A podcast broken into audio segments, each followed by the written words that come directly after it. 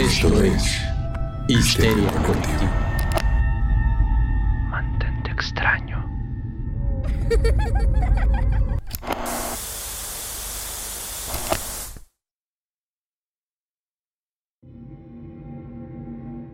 Esto es Histeria Colectiva, el programa donde Fernando Santamaría, Ricardo Medina y el Dr. Braham se sientan en la estación fantasma para llegar a todos tus oídos. No, no, no le muevas a tu a sintonizador de radio. Has caído en nuestras garras y después de ese Jeremías 911, eh, pues seguimos nosotros en la programación de la estación fantasma. Yo soy Fernando Santamaría y muchas gracias por estar aquí, por, dejar entrar, por dejarnos entrar entre las paredes de tu auto y de tu casa para poder hablar de todo el repelús. Quiero presentarles a mis acompañantes el día de hoy. Doctor Braham, ¿cómo está? Estoy muy bien, gracias. Aquí feliz de estar en otra emisión. Excelente. Ricardo Medina, los controles. Cómo no, con todo gusto. Nada, muy bien, muy feliz de que estemos reuniéndonos de nuevo después de aquel maravilloso especial de Halloween. Entonces, este, pues venga, vamos a darle. Ay, cof, cof. Este, pues ya estamos aquí en el círculo de invocación con nuestros micrófonos de todos los colores. Doctor, ¿qué hay en la caja de Pandora el día de hoy? En la caja de Pandora se abre y en medio de la brisa marina, cañonazos mal disparados y drogas, muchas drogas, aparece Lafayette Ronald Hobart. ¡Rap Hobart! ¿Se llama Lafayette? Sí, por eso se ponía L. Le daba Qué vergüenza. oso. Creo, Pues sí, creo que está oso. más chido Lafayette que Hobart. Hobart está como más ojete. Pero Hobart no era su culpa, güey, era un apellido. Lafayette. Lafayette Sí. es afrancesado, es, tú sabes, poco patriótico. Es mamadorcísimo. Ah, buen punto. Ron L. Hobart, fundador de la cienciología y escritor de libros sobre la dianética, de lo cual afortunadamente no sé nada, yo hoy vengo a aprender, pero sobre todo de lo patán y nefasto que era Hobart, ¿o no, doctor? Así es. Bueno, este es un increíble caso en el que el Igor del Dr. Frankenstein se convierte en su propio monstruo también. ¿Qué? Oh, bueno, porque ya hemos hablado del buen Ron. Ahí anduvo paseándose con Jack Parsons en el desierto, invocando a Babalón. Ay, es cierto. Se juntaba con el chico cool. Es el mismo, pero él logró lo que Parsons y Crowley nunca consiguieron. Hacer dinero. Dinero, dinero, apestoso dinero en cantidades estúpidas. Yo estaba mamando, amigos. Ajá. Pero bueno, este, eh, comencemos por lo primero, ¿no? Digo, de nuevo, estamos en nuestra sección de magos prietos en aprietos, por si Claro. tienen alguna duda. Nuestra Eh, abandonada sección.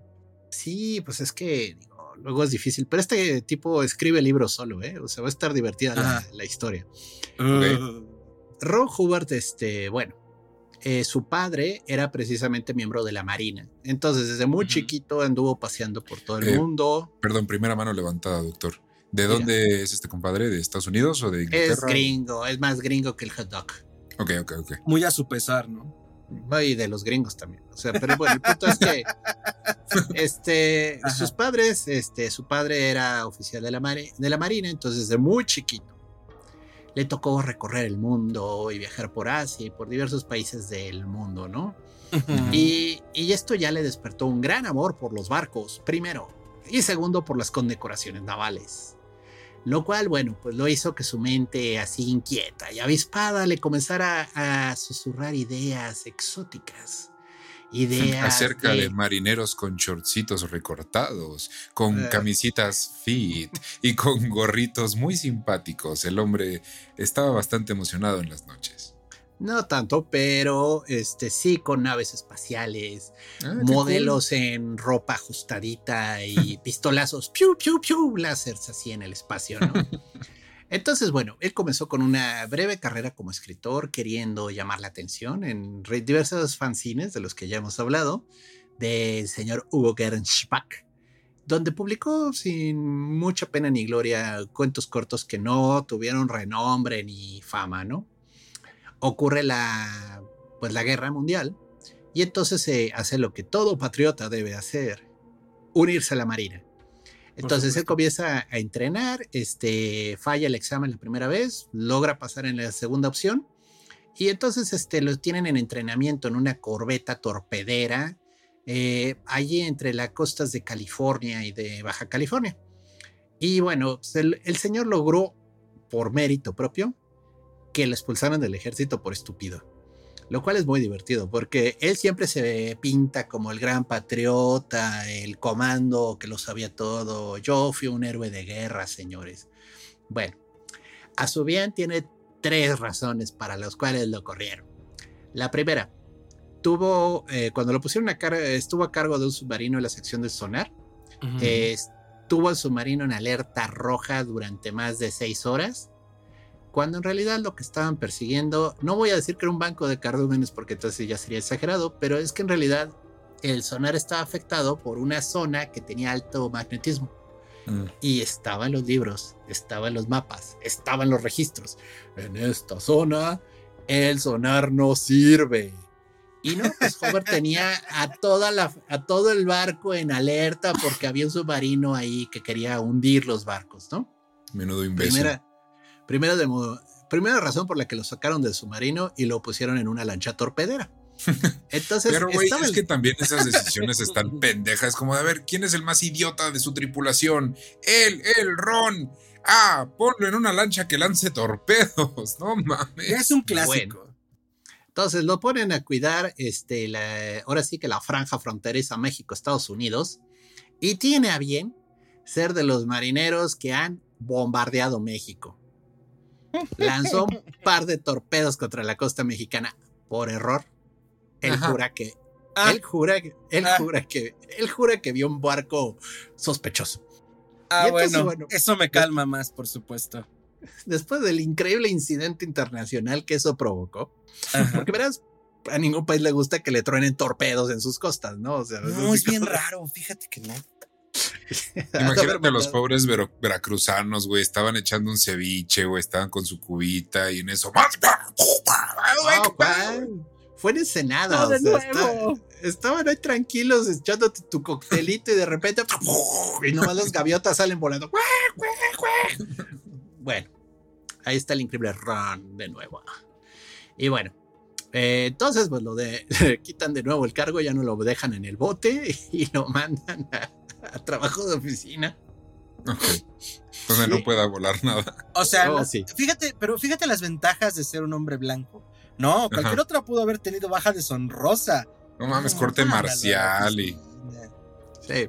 Bueno, pues lo mandan entonces a oficina y en la oficina sospecha que uno de sus compañeros es un espía nazi. Hijo.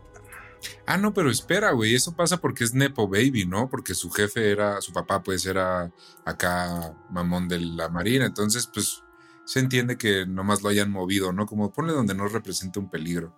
Buen punto. Y entonces, bueno, pues después de armar un escandalazo en las oficinas con todo el tema del espía y bueno, él se sentía el inspector Clouseau, ¿no? Al final, este, pues no, no era real. Entonces, bueno, pues lo mandaron al servicio médico para... pendeja. No, lo mandaron al servicio médico para evaluación psicológica porque llegaron a la conclusión que... Cucú, cucú, cucú. Pobre cabrón. Estás loco, güey. Y- Ese es tu problema. Y bueno, pues logró en poco tiempo, en menos de un año y medio, que la Marina lo diera de baja con pensión de incapacidad. Llegaron a la idea que era menos peligroso tenerlo con pensión que al frente porque Que- lo provocaron Que los que mataran a todos. Sí. Sí, o sea, que había una chance que los matara a todos en una de esas, o sea, entonces Esta copiadora es maldita y es nazi. Mátenla. casi casi. Me imprimió en alemán. Bueno, entonces pues estamos en pleno periodo de la guerra. Segunda. Y bueno, sí, la Segunda Guerra Mundial. Eh, entonces, este, a él, a él lo dieron de baja en el 45, ¿no? Entonces, este, se salvó de ir al frente, lo que es de cada quien.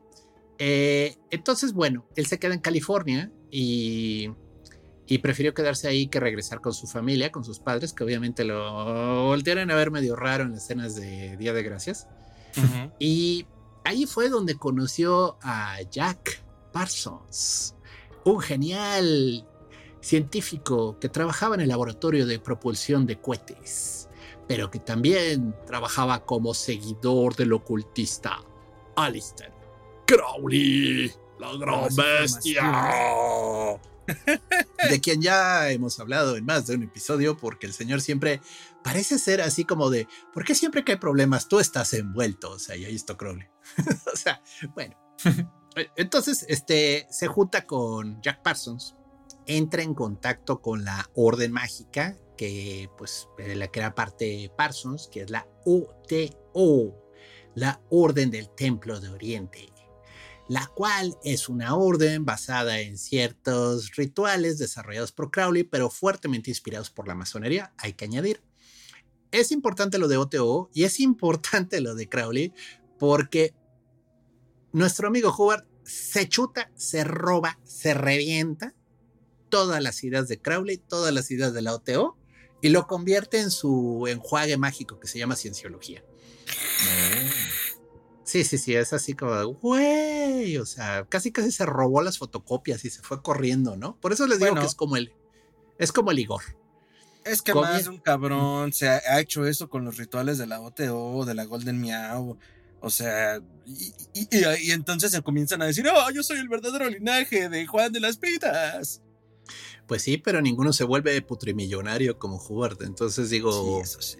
Hay un mérito en eso. No digo que sea bueno, pero es, medición de negocios. pero es como Donald Trump, güey, también hizo su lanita, pero pues a costo de quién. Sí, capitalizando su nombre como marca, ¿no? O sea, pues era como el. Sí, Donald Trump es como el, el, Gene Simmons. El Gene Simmons también capitalizando su nombre a través de Kiss. Miren, pues sí. Comparaciones que nadie necesitaba. Ajá. Hubert, este, no, yo solo pienso que se rompe la cadera cada vez que querían tocar ya viejitos. Pero bueno, este, e, el punto está que Hubbard entonces comienza a trabajar al lado de Jack Parsons, un ocultista que quiere traer el final apocalíptico del mundo. ¡Ah!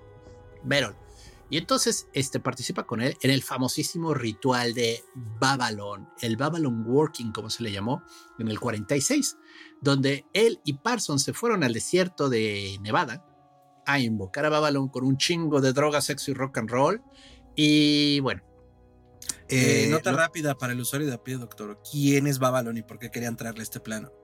Bueno, todo esto deriva de la mitología de Crowley, ¿no? O sea, Aleister Crowley, el ocultista inglés, recibe en 1904 el famosísimo libro de la ley, que fue un libro dictado en teoría por entidades cósmicas del universo, en el cual hablan de una nueva era en la cual el mundo se va a acabar. Y entonces Parsons dice, ¿y por qué chingados tenemos que tardarnos tanto? Porque Crowley decía que iba a tardar varios milenios, que esto, bueno, toma tiempo, ¿no? Y dijo, pues yo voy a traer el final del mundo. Y entonces llama a, al aspecto femenino destructivo de Dios, a Babylon, la diosa destructora del universo, la madre que consume todo, la madre devoradora. O sea, según todo esto, según Crowley, ¿no? O sea, no... Sí. Ok. La gran prostituta montada en la bestia de siete cabezas que narra Juan el apóstol en el Apocalipsis. Esa es clásico. Un gran clásico. O sea, en general, Parsons quería provocar el fin del mundo. O sea, pero bueno, con mucho sexo. Supongo que valdría la pena. Eh, ahora, eh, lo interesante de ese ritual es que justo cuando terminan de hacer la invocación de Bávalo, regresan a la casa así en, Pasadena, en California, así como diciendo, bueno, pues todo interesante el ritual, sí, sí, sí. Y de repente está en la puerta esta chica que una, fue una artista de cine muy reconocida que se llamó Marjorie Cameron, que es una pelirroja despampanante, ¿no? Y una de las características de Babylon, que Crowley siempre dijo, es que era pelirroja. Eres la mujer escarlata, ¿no? Entonces, se voltean a ver Hubert y se voltean a ver Parsons y, esa pelirroja despampanante que está en la puerta. Bueno, pues Marjorie realmente había visto el anuncio de se rentan cuartos y estaba preguntando si se podía rentar un cuarto, ¿no? A lo cual Parsons dijo, claro que sí, pase, yo le mostraré el lugar. Y bueno, se volvieron amantes. Y pues las leyendas dicen, porque de nuevo aquí sí, pues nadie lo dejó escrito ni registrado, que pues mientras estaban haciendo los rituales sexuales en los que Parsons estaba, ahora sí que duro, duro, dale, dale, duro, duro, dale, dale, con Marjorie Cameron, Hubert estaba entonando invocaciones en enoquiano para llamar a entidades. Oh, no, no, no, no, barajame la bañera, barajame la bañera, barajame la bañera. y bueno, perdón, me siento responsable de que estas cosas ahora vayan a existir para siempre en el internet. Perdóname, Dios mío, porque, nos, porque me has abandonado. bueno. El punto está que el, el, joven impresionable Ron, que ya vimos que no tenía todas las canicas dentro de la bolsa, este, se comienza a meter en todo este rollo de las orgías, la magia sexual, el sexo, y dice, a huevo, aquí hay dinero. Así dijo. Porque dentro de todo, el buen Jack era muy ingenuo y no sabía gastar bien su, su dinero. O sea, la verdad era una persona que se, pues no se volvió rico, pero sí se volvió pudiente gracias a lo que le pagaba el ejército por sus patentes. Entonces, este, hay ahí como que todo un tema en el que, pues después de todo, sacó, se, se dio cuenta de que Parsons tenía dinero y dijo, de aquí soy. Sí, o sea, se pegó a la tetilla de oro, ¿no? Sí, además, al mismo tiempo que pues estaba Jack con, con esta Marjorie, eh, Ron comenzó a hacerle ojitos a la esposa de Jack Parsons. Estaban en una relación muy abierta, Sara y Jack. O sea, desde entrada era así como muy abierto y libre el asunto. Era, ya sabes. Digamos que eran no, gente adelante, eran gente adelante de su época, vamos a dejarlo así. Ah, ok. Entonces, este Ron comienza a hacerle ojitos a Sara, se enamoran y deciden, vamos a chingarnos a Jack y su dinero. Mm, Entonces ah, convencen a Jack de un negocio, porque ya sabes, Ron vivía obsesionado con los barcos, él, barcos. Decía que había un muy buen negocio en adquirir botes en este, la costa este y cruzarlos a la costa oeste por el, este, por el canal de Panamá y venderlos usados. a decir el estrecho de Bering, güey. No, no, era el canal de Magallanes. Pero el punto es, ah. agarró y entonces Jack le da 30 mil dólares, que no era cualquier cosa en los 40 y el señor entonces se propone comprar botes para, pues, para hacer el negocio, ¿no? Pero a la mera hora se escapa con la mujer de Parsons, con Sara, y Jack va detrás de ellos así con su daga ceremonial en el aire, tirando maldiciones y conjuros. Y dicen, dicen las leyendas, que cuando llega al, al, muelle en donde estaba el bote que originalmente había comprado Ron con el dinero de Jack, ya había partido se veía el bote a lo lejos, así en el horizonte, ¿no? Y entonces Jack agarra y traza pentagramas, invoca a Bartzabel, el espíritu de Marte. Y en ese instante de la nada surgió una tormenta de esas que obligan a los botes a regresar a puerto. Mira, nada más. Lo triste de la historia es que Jack de todas formas regresó sin mujer y sin, bote. Y sin bote. No, este la mujer le dijo a Jack, yo quiero a Ron, vete al diablo, quédate con tu pelirroja despampanante. Este, yo me quedo aquí con mi demente de frente amplia. Y, y Ron le dijo, güey, esto es de inversión, o sea, no te puedo devolver el dinero hasta que vendamos el bote. Y si te lo vendo aquí en Florida, no vamos a recuperar ni la mitad. Entonces, pues ya casi como tanta magia para no haber logrado nada. Y entonces regresó todo triste, pero claro, cortó con Ron y cortó con su esposa. Y aquí es donde se pone interesante la historia para Ron, porque cuando continuamos con nuestro episodio de Jack, bueno, ya nos íbamos en la dirección de todo lo que Jack hizo o no hizo, pero Ron continuó con sus aventuras. Entonces, este, nada más quisiera hacer un comentario antes de que entremos ya en la dianética, porque es importante. Eh, hay, uno, hay un documento que se atribuye a Ronel Jugar que se llama las afirmaciones. y, es muy interesante porque es la base de su método de dianética. Ustedes me dicen, mira, ¿qué chingados es la dianética? ¿Qué chingados es la cienciología y todo eso? Bueno, es una especie de programación neurolingüística, o sea, decretos, así como de mereces abundancia, mereces abundancia, mereces abundancia, así en ese nivel. Pero sobrevivieron estos documentos que todo parece que son de, de Jack. Entonces, hay algunas afirmaciones que están muy divertidas, como yo sí puedo escribir, mi mente siempre será brillante. Masturbación no es un pecado ni un crimen. Ok. Ok. sí, así es. Nadie ha dicho eso, amigo. Sí, exacto. Y entonces, este, afirmaciones como tus ojos están mejorando en su visión. Se volvieron malos cuando los usaste como una excusa para escapar la academia naval. No tienes razón para conservar tu vista defectuosa. O sea, a ese nivel, ¿no? Esto es mucho la dianética, este tipo de trabajo mental con uno mismo. Esto está genial. La masturbación no te lastima ni te hace loco. Tus padres estaban equivocados, todo mundo se masturba. ah, wow. Santas proyecciones, Batman. Ajá. Sí, sí, sí, sí. Bueno, el punto está de que es muy interesante cómo este método de programación es la base de la dianética, o sea, y esto parece que viene mucho de un trabajo de introspección que Hubbard estaba haciendo cuando estaba trabajando la casa de Pasadena junto con Parsons. Ujú. Entonces, este, aquí es interesante porque sí se oye eh, todo un tipo de que él lo llamaba sus encantamientos, que tenía una manera de hacer que las afirmaciones se volvieran como una especie de programación interna, ¿no? Y usa palabras en las afirmaciones que son muy interesantes porque son palabras que tienen que ver con este, la OTO. O sea, habla, por ejemplo, Dios y tu ángel guardián traen destrucción a aquellos que te lastiman. Ujú. O sea, el ángel guardián es un concepto muy importante dentro de la filosofía de Telema y es algo que, bueno, este, se ve que Parsons lo adoptó, pero luego lo transformó en otros conceptos para venderlo como su filosofía barata de dos pesos, ¿no? Qué eh, asco. Parsons. Pars- perdón, este, Hobart. Ah, ok, ok, ok. Entonces, bueno, en el 47 publica el libro que se llama Dianética.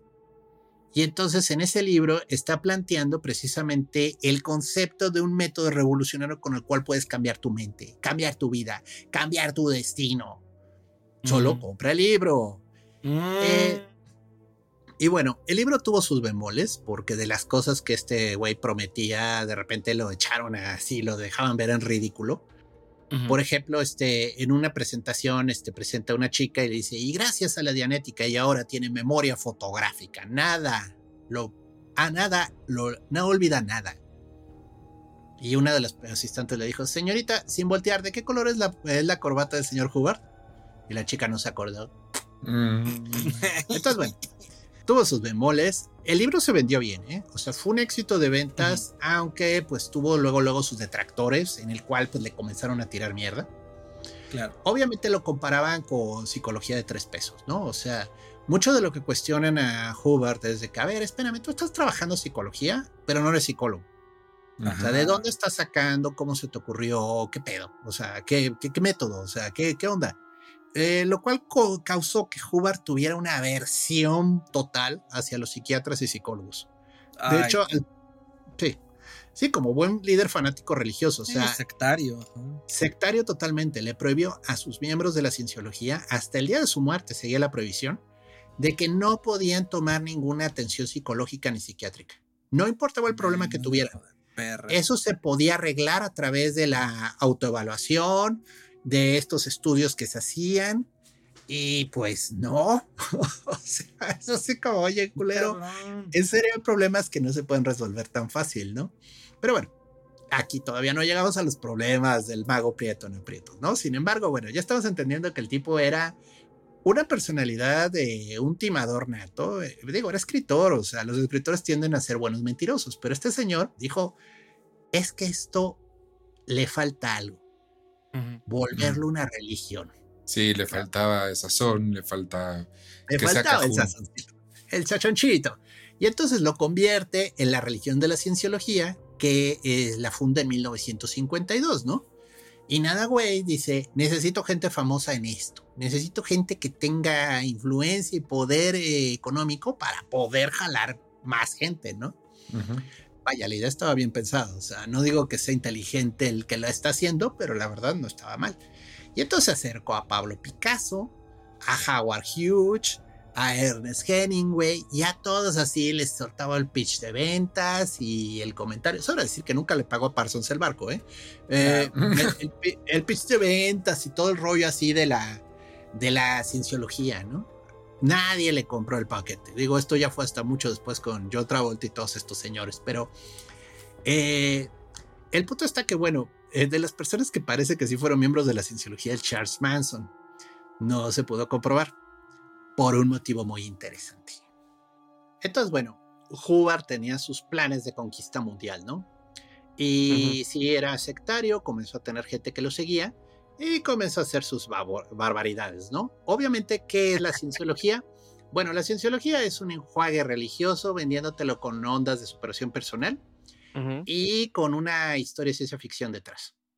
Oye, Él- pero yo me quedé con la duda de por qué no se le comprobó que Manson estaba ahí coludido. Ah, por la operación Blancanieves. Déjame explico qué es este. Ah, ok. ¿Qué es este? Perdón, perdí completamente. Sí, que es la cienciología, gracias. Ok. Mira, la idea es esta. Lo que la cienciología te vende es esto. Nosotros somos en verdad seres de otro planeta, de otra galaxia. Somos alienígenas, somos de- especies superiores, super desarrolladas, que fuimos enviadas a este mundo porque nos enfrentamos a un tirano galáctico de nombre Shendu, quien nos exilió a la Tierra para que no recordáramos nada y nos quedáramos atrapados en esta vida. ¿Les suena conocido algo? Pero bueno, es gnosticismo versión 2.0. No, y hay un episodio de South, de South Park que lo explica todo. Pues sí, pues y es un episodio prohibido. South Park no lo pudo volver a transmitir por la demanda que se ganó de la cienciología. ¿Cómo crees? No Esa no es que como no soy gran fan de South Park, solo conozco como glitches, blimps, pedacitos. No, tenía los, idea. Los amenazaron de muerte, así literal. O sea, vuelves a pasar este episodio y me voy a encargar de gastar todo el dinero del mundo para tronarte. Y Hmm. bueno, entonces, este, bueno, eso es lo que te vende la cienciología. El sistema de niveles es tan parecido a la OTO que da miedo. Espera, o sea, ¿quieres decir que Tom Cruise va por ahí brincando de aviones, saltando de barrancos en motocicleta, rompiéndose tobillos, creyendo estas mamadas? Así es. Bueno, porque además la promesa es esa en los niveles. Digo, no sé, no es precisamente de cienciología el programa, es de Hobart, pero a lo mejor lo tocas tangencialmente. Pero tengo entendido que justo la onda de andar pagando lana y grados y niveles es como para ascender como a niveles de conciencia superior y que puedas como recuperarte de- a ese mundo eh, primigenio, ¿no? Ese paraíso primigenio del que venimos. Entonces. Cruz, a- o sea, sumado a todo lo que dijiste, Ricardo, por eso me brinco ahorita, no solo cree en esas mamadas, sino que cree que entre más lana le meta y siendo el profeta de la cienciología en el sentido de su emisario, su, su vocal, pues como que está haciendo la obra de la cienciología y entonces va a tener más en esta otra vida. Se elevará a otra dimensión cuando decida partir de este plano. O sea, ya va a ir a la galaxia, ya al lado de Hubert. Pero bueno, el punto es que es tan parecido a la OTO que hasta miedo da. Los primeros cuatro grados es para ser clear, es la palabra que usan. Ellos usan, no estoy seguro si en español le pusieron limpio o puro, porque me da la idea que limpio no queda la- el contexto que da la palabra clear en, en inglés. Entonces, la OTO también, sus primeros grados son cuatro. Entonces, cuando dice, oh, por Dios. Como bueno. alguien fusilándose estructuras iniciáticas, ¿dónde se ha visto eso? Pero Sí. la OTO también es una religión, es un culto, es una. es una orden, es una orden mágica. Que es muchísimo menos este, agresiva que la cienciología. Vaya, es gente tranquila queriendo eh, conocerse a sí mismo. Pero bueno, jugar. No, y recordemos, perdón, es importante la anotación como para hacer esas diferencias, Rich. Una secta, para que califique como tal, tiene que tener un culto a la personalidad. Y si bien por un lado podría como decir, bueno, si está replicando a la OTO, a lo mejor se parecen, pues no, porque la OTO es una cosa, junto con otras órdenes iniciáticas y mágicas, de conocimiento de sí mismo. No hay un líder central que te diga qué hacer, a diferencia de la cienciología ¿no? y otros Mm. sectores. Perdón, doctor. O sea, sí, sí hay un gobierno de la orden, pero no se Ajá. compara con el control que tenía Hubbard sobre la cienciología. claro. Entonces, este, y luego los siguientes tres grados es donde yo ya me asusté, o sea, es otra triada.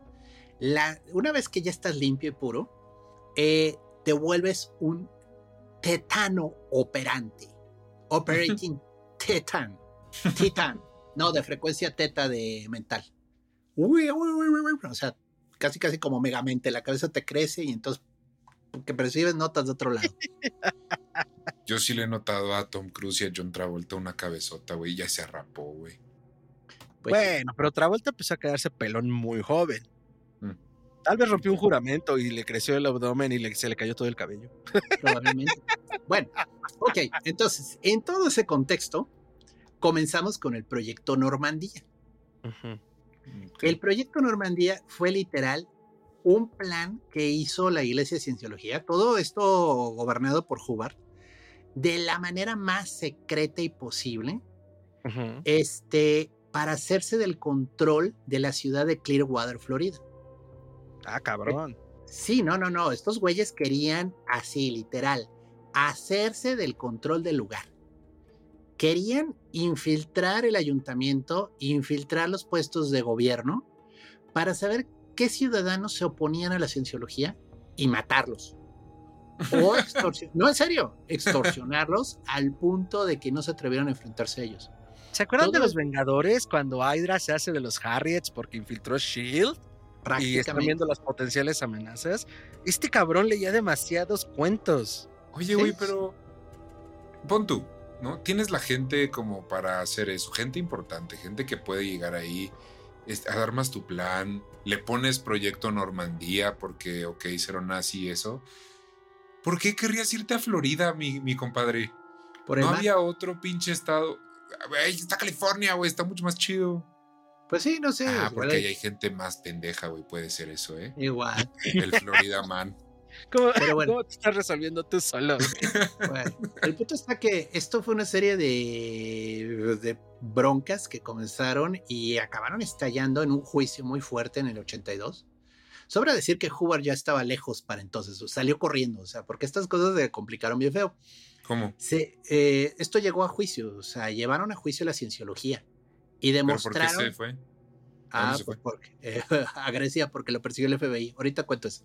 Ah. Entonces, este, los acusaron del asesinato de una mujer de nombre Susan Meister. Mm. La, acu- los acusaron también de obligar a una mujer de nombre Tonja Borden a firmar este pagarés por unas cantidades ridículas para siempre tenerla bajo su control. O sea, porque el momento en el que se negara a hacer algo, inmediatamente cobraban los pagarés. Se les acusó de negligencia y abuso de niños. O sea, esto era la educación que ellos les daban a los pequeños, ¿no?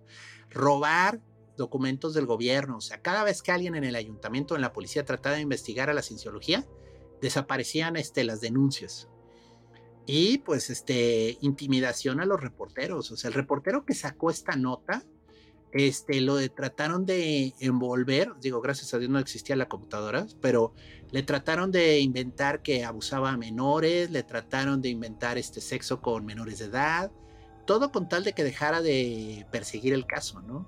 Desacreditaban a medio mundo, pues, ¿no? Sí, sí, así de Hail Hydra, o sea.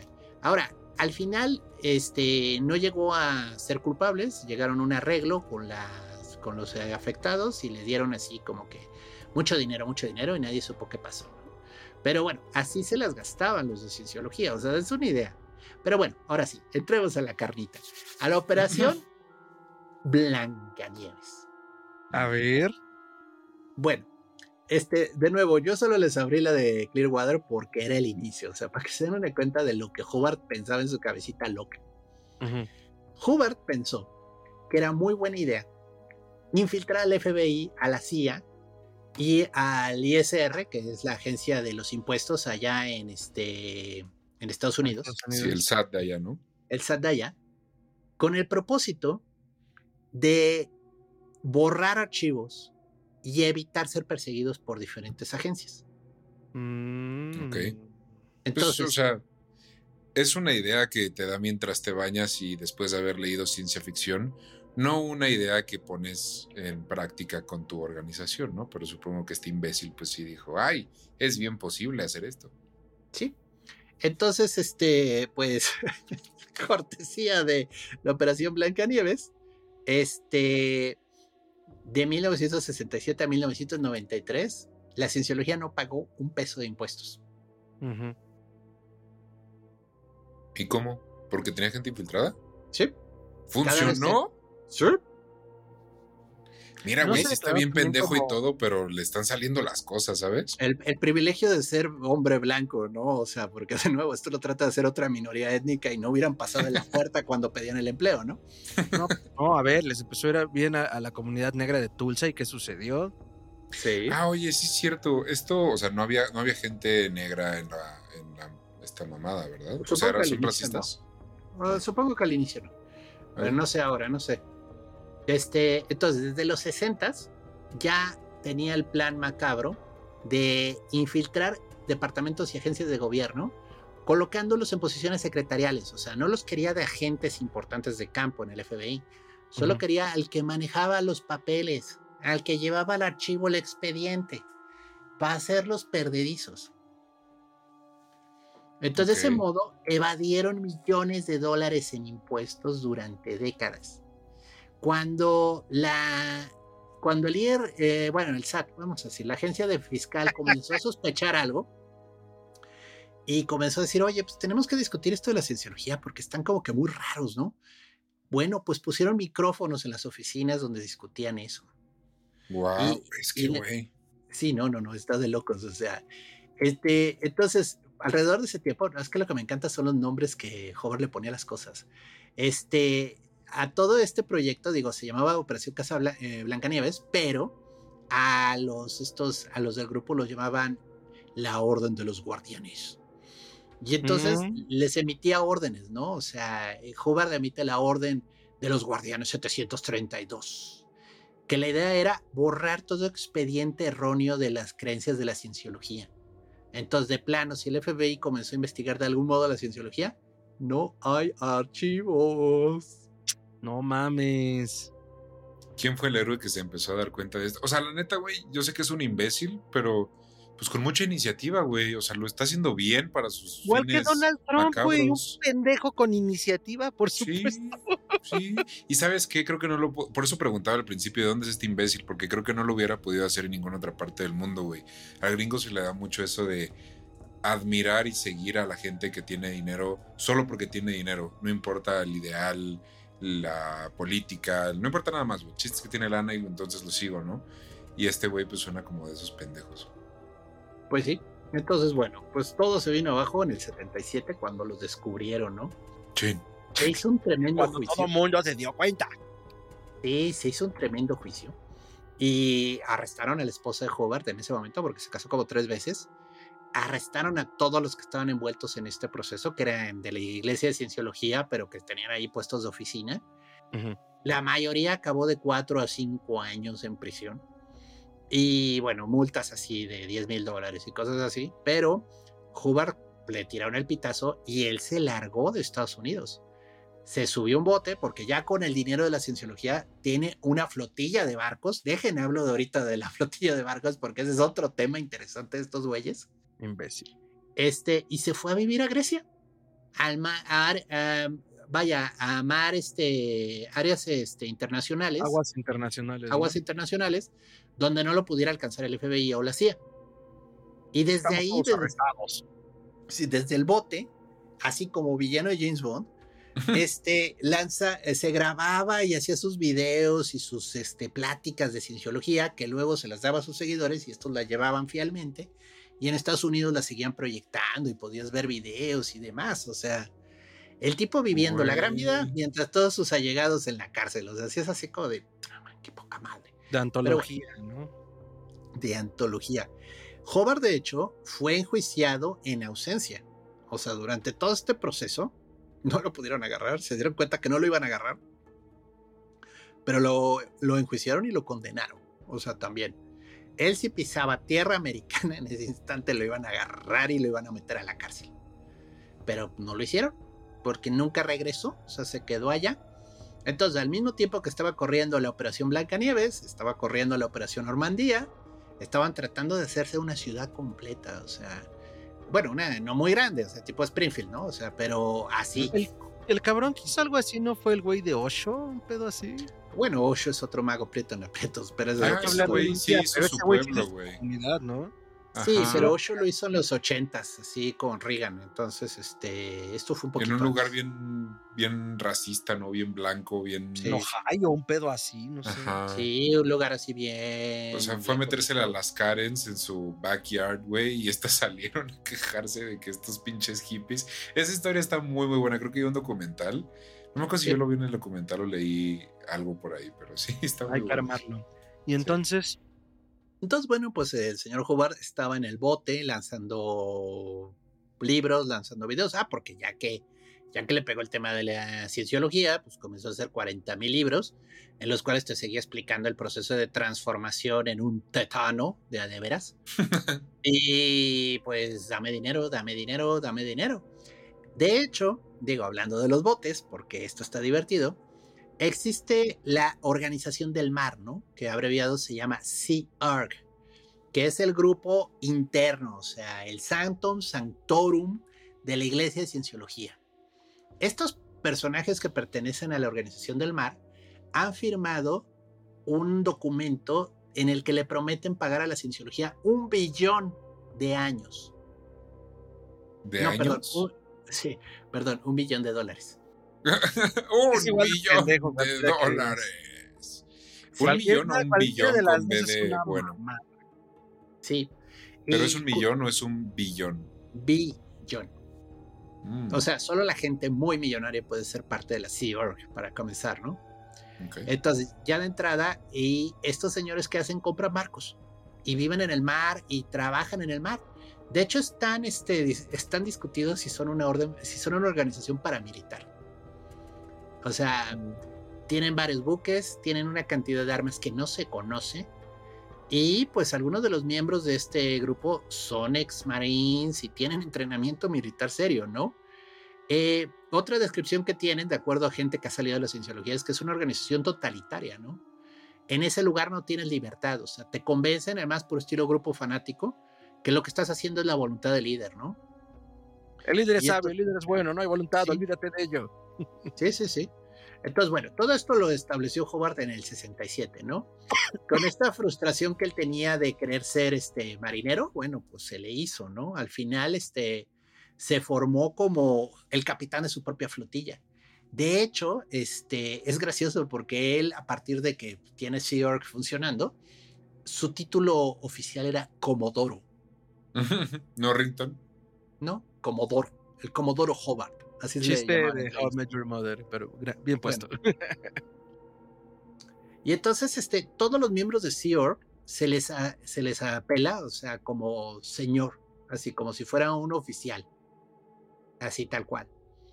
Pero no es broma, tienen barcos de mucha eslora, o sea, tienen botes de 130 metros, o sea, los cuales están este, operando en diferentes partes del mar. Y obviamente hay toda una serie de rumores oscurísimos de que ahí dentro organizan orgías, de que abusan de menores. Pues digo, son zonas sin ley. O sea, literal, no hay nada ahí. O sea, no hay, nada, no hay ninguna autoridad más que la del barco. Ujú, No claro. Y, co- y- y como no tocan puertos, sino que se la viven siempre lejos. O sea, obviamente sí van botecitos por provisiones y cosas así, pero el bote en sí no, no atraca. Mm. Entonces es así como pesado. O sea, no se sabe enteramente cuántos hay, pero se estima que tienen de 10 a 12 buques. ¿Y se sabe quiénes son estas personas que viven en ellos? ¿No? Pues son miembros de la cienciología. Pero no hay nombres así como de, ah, sí, es este millonario que hizo su dinero en el mercado negro. De, ah, No, no. No, te entregas totalmente a la causa de la cienciología y la cienciología te paga a la semana 75 dólares para tus chunches. O sea, ya entregaste tu lana, no importa que seas multimillonario, ya tu, tu, tu, tu, tu- tu wealth, tu, tu, tu dinero es de ellos, ¿no? Ya no Sí. eres millonario. No tanto. Bueno, supongo. ¿y de ellos, de quiénes? O sea, ¿quién está ahorita a la cabeza? Porque me imagino que este perro ya se murió. Gracias a Dios ya murió. Murió en los 80. Y entonces, Bendito cuando Dios. decimos, ay, sí, les dan su, su dinero a ellos, pues ¿quiénes son ellos, güey? pues bueno, entre ellos está Tom Cruise. Oh, Digo, es gente importante, ¿no? Para la cienciología. Ahorita el líder de la cienciología se llama David Miscavige. Mm. Y tiene el rango de capitán. Obviamente nadie le va a ganar al Comodoro ¿no? Es que es como un título de Dios entre ellos, ¿no? Entonces el Comodoro Sí. es el Comodoro y solo hubo uno. Huevos. Sí. Entonces, bueno, este, pues tenemos este, este enjuague así de barcos en el mar, este, operaciones para hacerse de, ahora sí que de todo el control de un lugar, eh, meterse a las agencias de gobierno a alterar archivos. O sea, es así como de, no, no es posible. O sea, ¿a qué nivel puede alguien llegar a querer controlar esto, no? Entonces, bueno, este, obviamente los que son miembros del Sea Org se sienten la gran caca, ¿no? O sea, son los jefes de todo, ¿no? Y, y sigue publicando novelas muy malas, pero pues ahora sí que se sentía así como... eh, cumplió su sueño húmedo de ser un, un soldado, un marín, o sea, de, de veras tener este acción y poder hacer este, tener a su grupo bajo su control, ¿no? Oye, pero pues de- si es como, ah, si no me dejan estar en el ejército por idiota, pues les demostraré quién es este idiota. Haré mi propio ejército de barcos. Y fue y lo hizo, güey. O sea, no se rindió. Pues sí, sí, no. sí. Supongo que Entonces, bueno. Estaba en Grecia, eh, estuvo muy cerca de una isla que se llama Corfu. Y, pero pues acabó siendo, este, bueno, obviamente los ingleses lo andaban buscando también por orden del FBI y de la CIA. Supongo que tiene como ficha roja, yo creo, ¿no? Sí, pero pues seguían aguas internacionales, ¿no? Sí, claro. Entonces, este, para el 69, bueno, pues se les ordenó que abandonaran eh, terri- las cercanías del territorio griego, ¿no? Y ¿No era mejor decirle ¿Mm? como de, ah, ven, güey, ven, güey, no, si no, aquí no vas a tener pedo, güey. Y en cuanto tocara tierra, vámonos, de regreso a los United.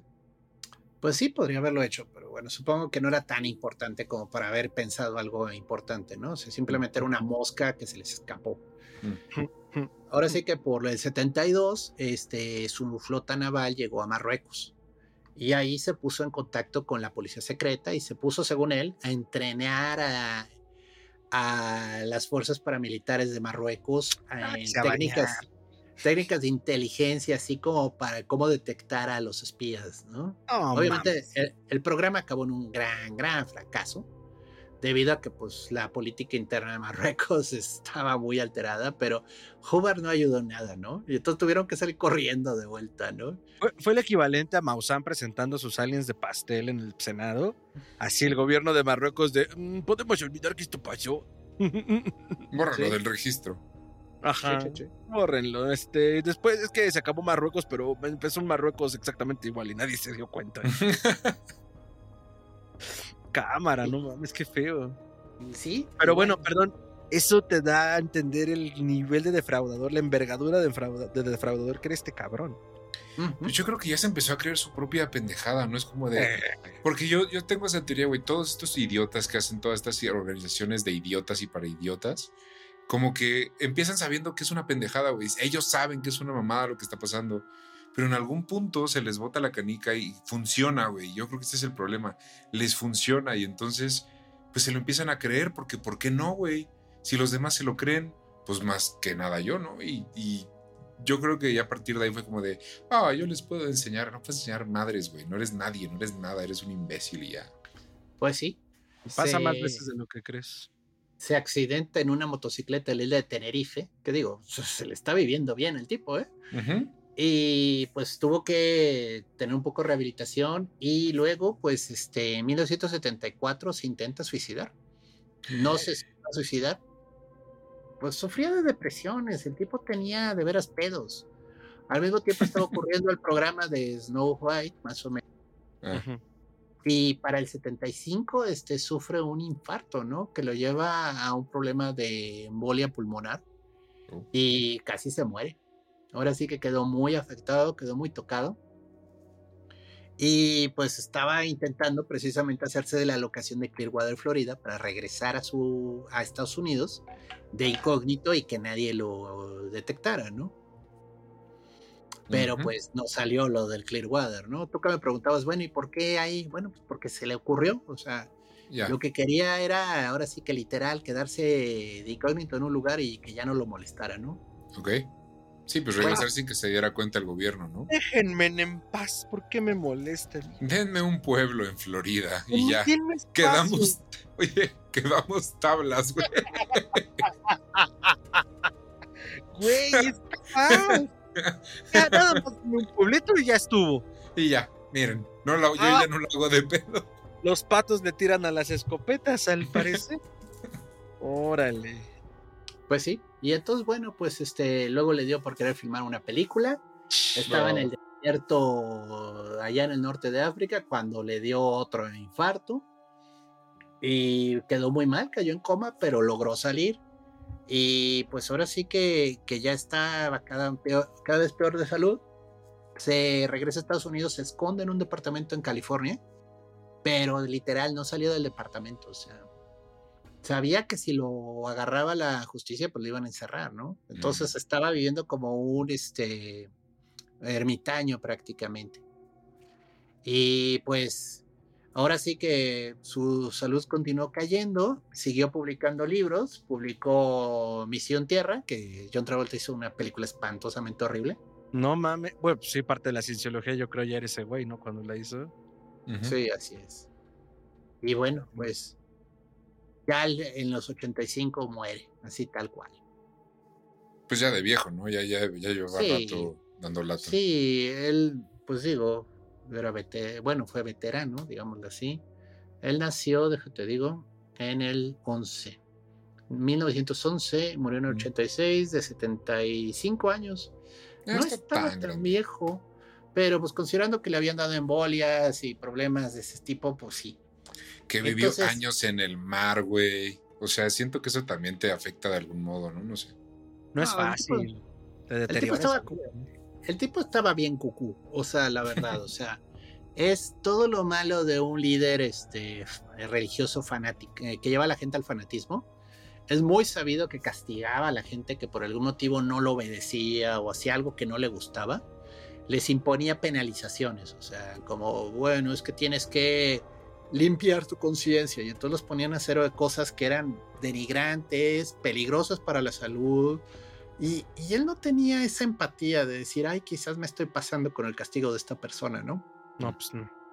Ha habido este, libros, este, el más famoso se llama Going Clear, y recuerden, clear es la palabra para hablar de, de precisamente los puros, ¿no? Los limpios, que es precisamente la experiencia de una persona que dejó la cienciología, que habla de, pues digo, no directamente jugar, pero pues la gente que es- trabaja en la cienciología, cómo abusa de ti, cómo te tienen constantemente humillándote, haciéndote sentir menos. Y, y con esa esperanza de que cuando logre ascender, cuando logre tener el nivel, entonces ya será otra historia, ya podré ver hacia abajo a los que están entrando y decir, jeje, perdedores. No mames, Pero-.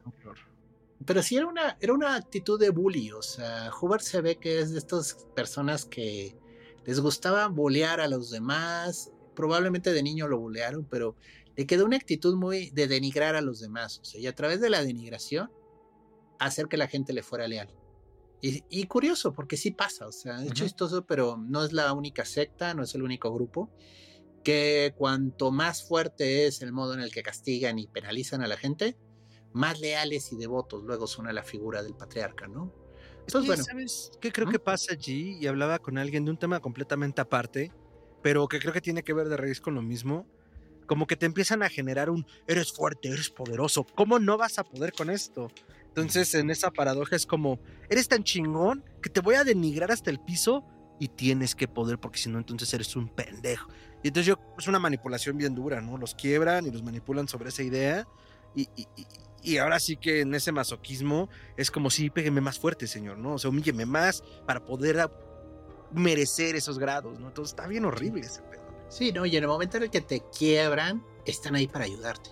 Entonces, Claro, mira. es bien raro esa mentalidad, porque el momento en el que te sientes, es que cuando peor estuve, Ellos, ellos me ayudaron. ahí. ellos me ayudaron a salir, ¿no?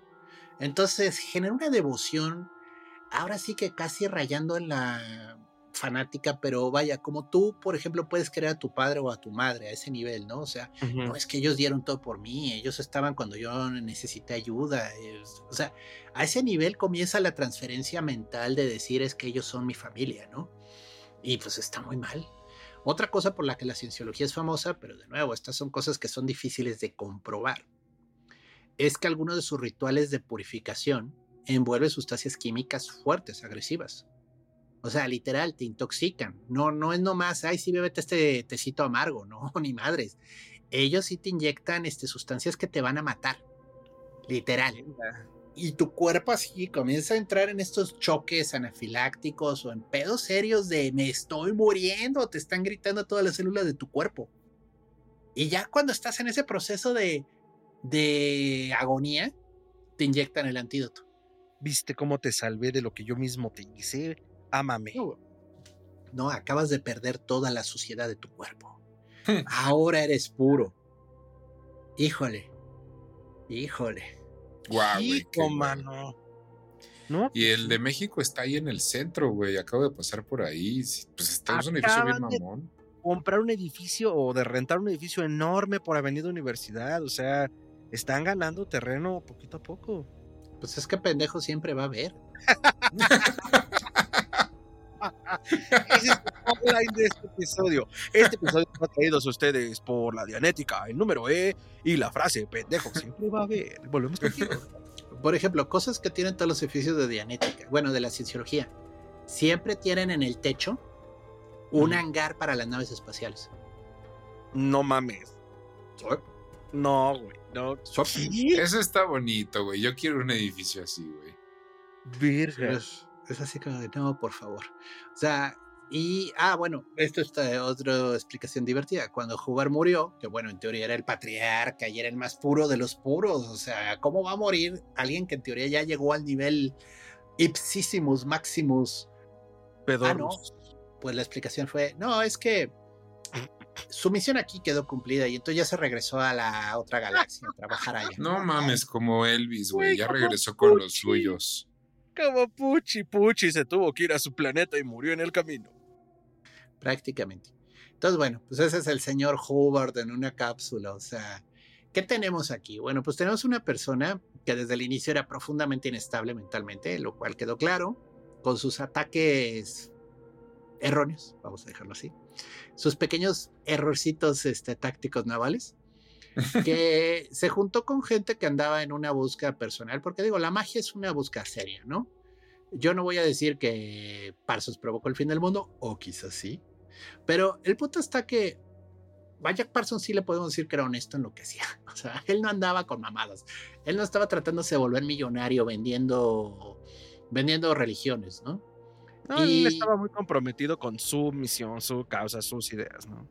Exacto. Pero, pues, este, Hubbard, pues, inmediatamente vio el, digamos, eh, el appeal que tiene ese glamour de lo desconocido, ¿no? Entonces, lo medio modifica, dice, ¿por qué la gente no le interesa la magia? Y pues probablemente llegó a la conclusión de que pues es que es arcaica, vieja, la gente le tiene un miedo innato a la magia, porque pues el diablo, ¿no? Entonces, aquí el punto es, ¿y cómo podría ser la más accesible a la gente? Ah, ya sé, la voy a vender como ciencia ficción, como algo que viene del futuro. El futuro es hoy, viejo. Oíste, viejo. así se las gastó. No mames. Y, y le pegó el pinche libro. O sea, te lo vendía como un método de autoayuda.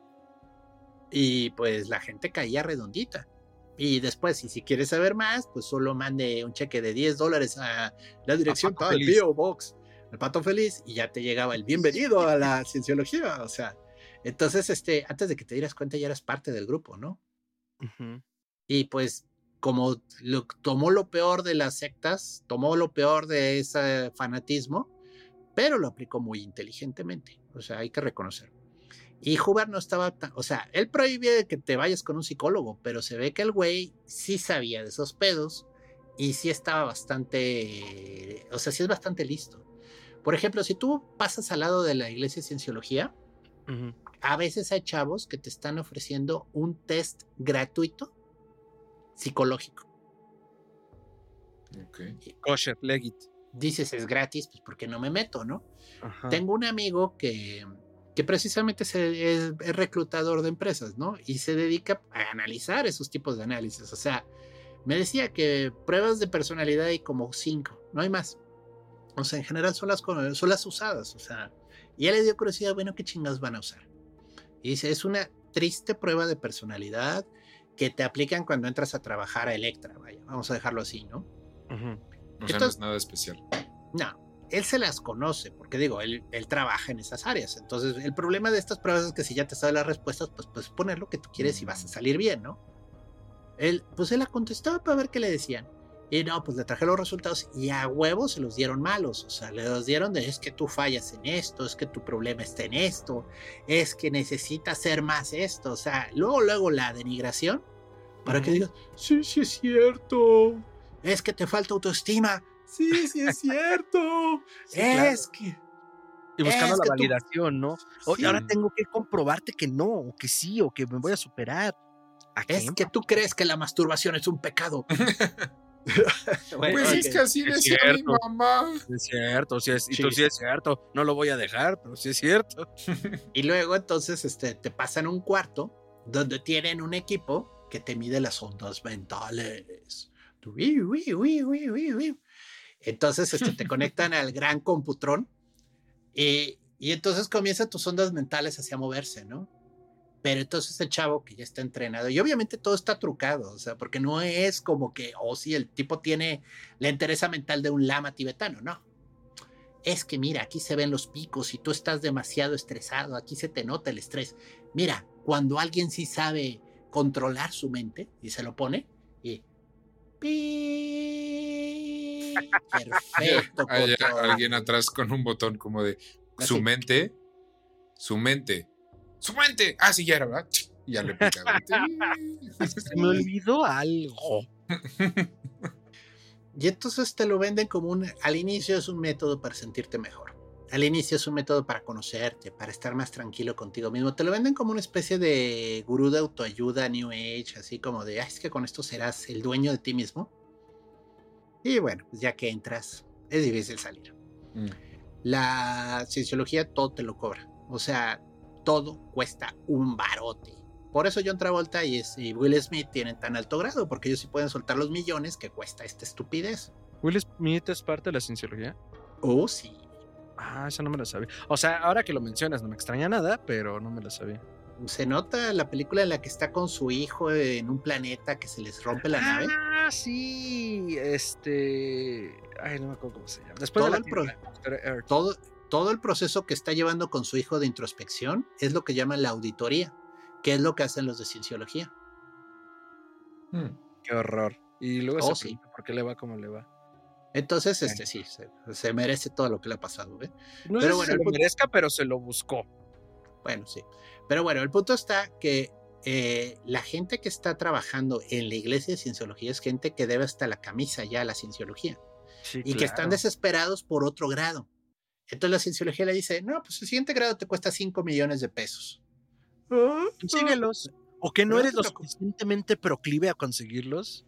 Pero no te preocupes, por cada persona que logres que entre, Ajá. te rebajamos 100 mil pesos. Verga. Y ahí es un esquema Ponzi. Totalmente. Entonces, por eso están desesperados jalando gente. Y también es bien sabido que hay gente que entró a la cienciología y vende lo que ni siquiera es de él. O sea, le roba a la mamá las joyas, le roba el coche al papá, todo con tal de pagar los grados y con tal de pagar los niveles. La jefita llegando a su casa. ¿Qué vendió el DVD de nuevo? Ya están como. DVD. Pues sí. Oye, I, I know my shit. Pero bueno, ese es el punto, ¿no? Entonces es, es muy triste porque yo no niego que haya cosas interesantes o útiles en la cienciología. Igual y sí el método este de auditoría e introspección puede servir. Pero el problema está que está todo metido con este esquema de pirámide y de fraude. Y entonces, este, literal, para una cosa o dos que puedan ser útiles de lo que Howard de, dilucidó, te tienes que meter en un grupo que es tremendamente tóxico, que es tremendamente controlador y que no te va a permitir hacer muchísimas cosas, ni te va a permitir tener libertad. O sea, pero ¿a qué costo? Sería la pregunta, ¿no? O sea, ok, ya sé, ya conozco mis pensamientos, pero ¿a qué costo? Y ese es el punto, ¿no? Yo siento que pues ya si quieres realmente trabajar contigo, pues ve con un psicólogo, te va a salir más barato, mano, en serio. Pues sí. No, y además decías ahorita como podría funcionar la auditoría. Pues pon tú que sí, pero ajá, al final el objetivo de, de- de esta gente, eh, o más bien el motivador de Hobart, que al final permeó a la organización y ese es su, su, su, su egregor, su, su, su eje, su corazón, es sacar dinero. O sea, jugar con la espiritualidad de la gente y aprovecharse, aprovecharse de su punto más bajo o ponerlos en su punto más bajo para poder manipularlos y sacarles todo. Y justo eso, ¿no? Y si puedes traer más incautos, mejor porque también los voy a dejar hasta eh, sin nada, ¿no? Sin la camisa, como dices. Entonces, Pues sí. yo creo que sí es como por donde le busquemos, pues aprende algo dinero y no, no, su propósito no es otro más que ese, ¿no? Entonces, bueno, pues en resumen, Mago Prieto en aprieto, sí, porque se la pasó huyendo a la justicia. O sea, le costó que lo persiguiera el FBI, que lo persiguiera la CIA, Y pues, aunque no le fue tan mal como a otros ocultistas que hemos visto, no murió en la pobreza abyecta, obviamente, pero pues perdió su libertad, su capacidad de estar en donde quisiera sin miedo de estar volteando constantemente de que no lo iban a arrestar, ¿no? Claro, vivir toda tu vida mirando sobre tu hombro, pues no es vida. Pues sí. Y bueno, hasta aquí la historia de Ron L. de Lafayette, Hobart. Hijo, mano, no, es que esta gente, no, Dios de mi vida. Sí, y a ver si no nos tiran este episodio, mano, porque estos señores son serios. Pues no dijimos nada que no haya salido en los diarios. Pues sí, viene en el libro de Going Clear. La página de Wikipedia, curiosamente, está muy buena en inglés, ¿eh? Este, no, no chequé la de español. Sí tiene dos, tres chismes buenos. Y sobre todo lo de Operación Blancanieves está muy documentado porque sí fue medio escandaloso el hecho de que pudieron meterse gentes de, con propósitos eh, ulteriores, ¿no? O sea, cualquiera que haya sido al control de supervisión de personal, nunca se les ocurrió ver si eh, pertenecían a una religión rara. a nadie se le ocurrió revisar. Me acuerdo que, creo que, no sé si fue este año o el pasado, pero fui a Los Ángeles, y íbamos pasando como por un edificio y me dice, no mames, ¿qué es eso? Y volteé y digo, ay, ya debe ser como un restaurante, se ve fancy, se ve padre. A ver, hay que asomarnos, voy a ir a la iglesia de la cienciología. O sea, estaba como, parecía restaurante el pedo. Este, entonces, eh, ¿te hiciste el análisis? No, no, yo la verdad es que a mí no me gusta hablar con idiotas, entonces como que no, no pretendía hacerles caso.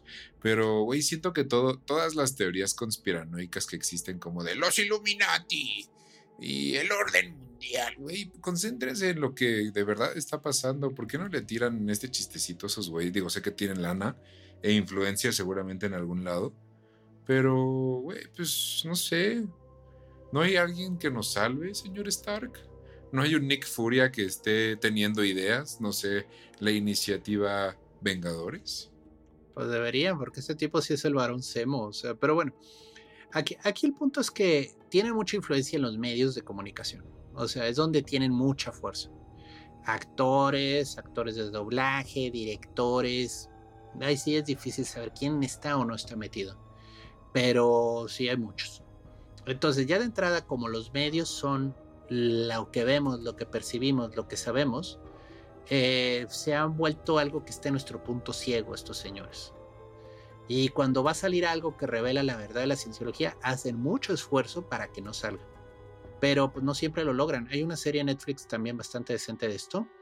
Y también este libro de Going Clear hicieron hasta lo imposible para evitar que se publicara, pero salió. Entonces, este, no tienen tanto poder. Aunque hacen creerte que están en todo y, controlan todo, no, no son tan poderosos. Sí tienen mucho dinero, ese es el problema. Entonces, si te arriesgas a que te pongan en una demanda, que te tardes 15 años de proceso y se te vaya millón y medio de dólares en abogados, porque en Estados Unidos todo eso es carísimo, para que al final ellos digan, ay, bueno, está bien, siempre no, puedes publicar el libro. Pero este, ¿no?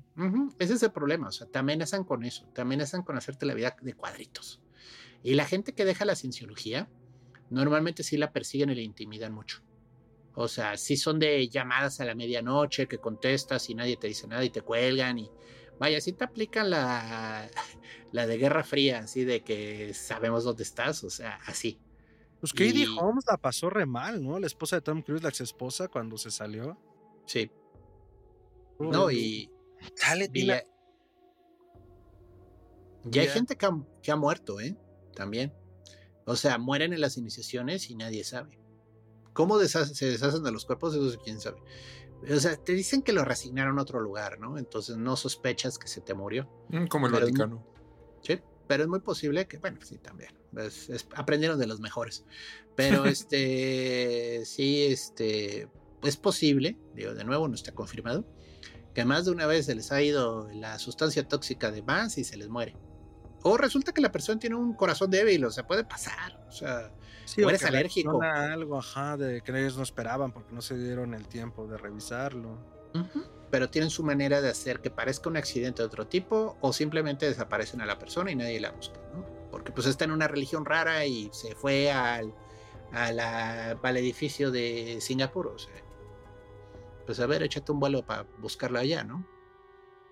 Sí, sí, sí, sí, pues está cabrón. Muy bien, amigos. Pues antes de que nos demanden y yendo hacia el final del programa, la verdad es que justo no sabía como si era mago prieto en aprieto o no dentro de nuestra categoría. Pues sí, sí cae. Al final fue un mago y era aprieto y estaba en aprietos, pero no es un mago que nos caiga bien y sobre todo eh, su gran mérito y quizás su gran magia es haber podido capitalizar todas estas estupideces y bueno, o sea, tristemente ah, capitalizó el sufrimiento de muchas personas y ahí sigue. O sea, la verdad es que el éxito de la cienciología y su legado, pues, que hay más mágico que eso. Para mal, pero bueno, ahí está la muestra, ¿no?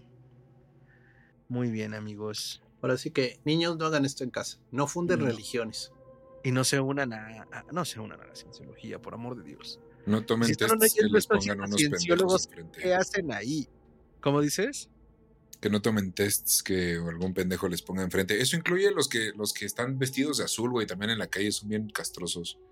Ni idea. Unos güeyes así como, somos una organización benéfica de no sé qué, quítate, güey, quítate, no quiero contestar Ah, tu Fíjate, chingadera". esos- voy tarde de son- nuevo.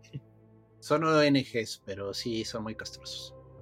Muy bien, amigos. Pues ha sido maravilloso y delicioso caer por acá. Esto se está grabando el día de brujas. Solo quería romper la magia del podcast porque está delicioso eso. Acabo de pasar entre espectros y ghouls y estuvo muy divertido. Eh, me saludó Oogie Boogie. Soy muy feliz. entonces. ¿No fue un desfile de Catrinas con un esqueleto gigante de papier maché? No, fíjate, fíjate que no pude ir a la antigua tradición ancestral de nuestro querido James Bontecutli, que nos heredó el gran desfile de Día de Muertos, pero un día de estos, un día de estos, el antiguo y místico desfile. Eh, pues querida audiencia, muchísimas gracias por estar por acá. Nada más nos queda mencionar las redes. Doctor, sus redes. Me encuentran en Twitter como Chuntaro que esto es arroba chuntarome. Y bueno, pues ahí es en donde vacío más mis ideas. Ya sé que Twitter es como el dirigible ese que está en llamas mientras está cayendo al suelo, pero pues es un lugar que me gusta. O sea, ya sé que tiene pedos, pero eh, está divertido. Y Facebook estoy como Chut- eh, perdón, como Gerardo Braham, es una fanpage. Ahí subo las notas del programa, todo lo que llegamos a publicar. Es como la señora Poff en, en el capítulo de Esta es mi gente y está en prisión. Así está el doctor. Ah, este lugar me gusta. Excelente, doctor Ricardo de redes. Yo estoy como arroba mantrasaya. Ah, no es cierto. Ay, Ah, se la cambié. Hola. Este, arroba tiranosaurio Rix en Twitter e Instagram. Y como arroba musicrononautas en TikTok. Y pues vamos a darle, venga, muy, muy bonito programa, eh, me gustó mucho. Venga la alegría. A mí me pueden encontrar como arroba mantras ahí, es con I latina y doble al final, doctor, porque baila en todas las redes sociales. Y a Histeria Colectiva Podcast lo encuentran como arroba histeria horror. Y donde sea que escuchen podcast, como Histeria Colectiva Podcast. Estamos en Espectro Sonoro. Si no estamos en tu plataforma, eh, ¿qué haces? ¿Nos estás buscando mal? O avísanos para poder llegar a ella. Ah, ya saben, pueden ah, escribirnos sus dudas, comentarios, añadiduras a los mensajes directos, al correo electrónico que es contacto arroba histeriacolectivapodcast.com. Y ah, ah, er, ah, ah, también pueden interactuar con las preguntas que haya en Spotify. La verdad es que siempre dejamos la que es por default. ¿Qué te parecía este episodio? Pero pongan ahí realmente lo que les guste. O sea, qué les pareció. Si tienen alguna sugerencia, pongan ahí directamente. Estamos revisando constantemente eh, el centro de control de Spotify para poder como también leer ahí lo que nos ponen y publicarlo.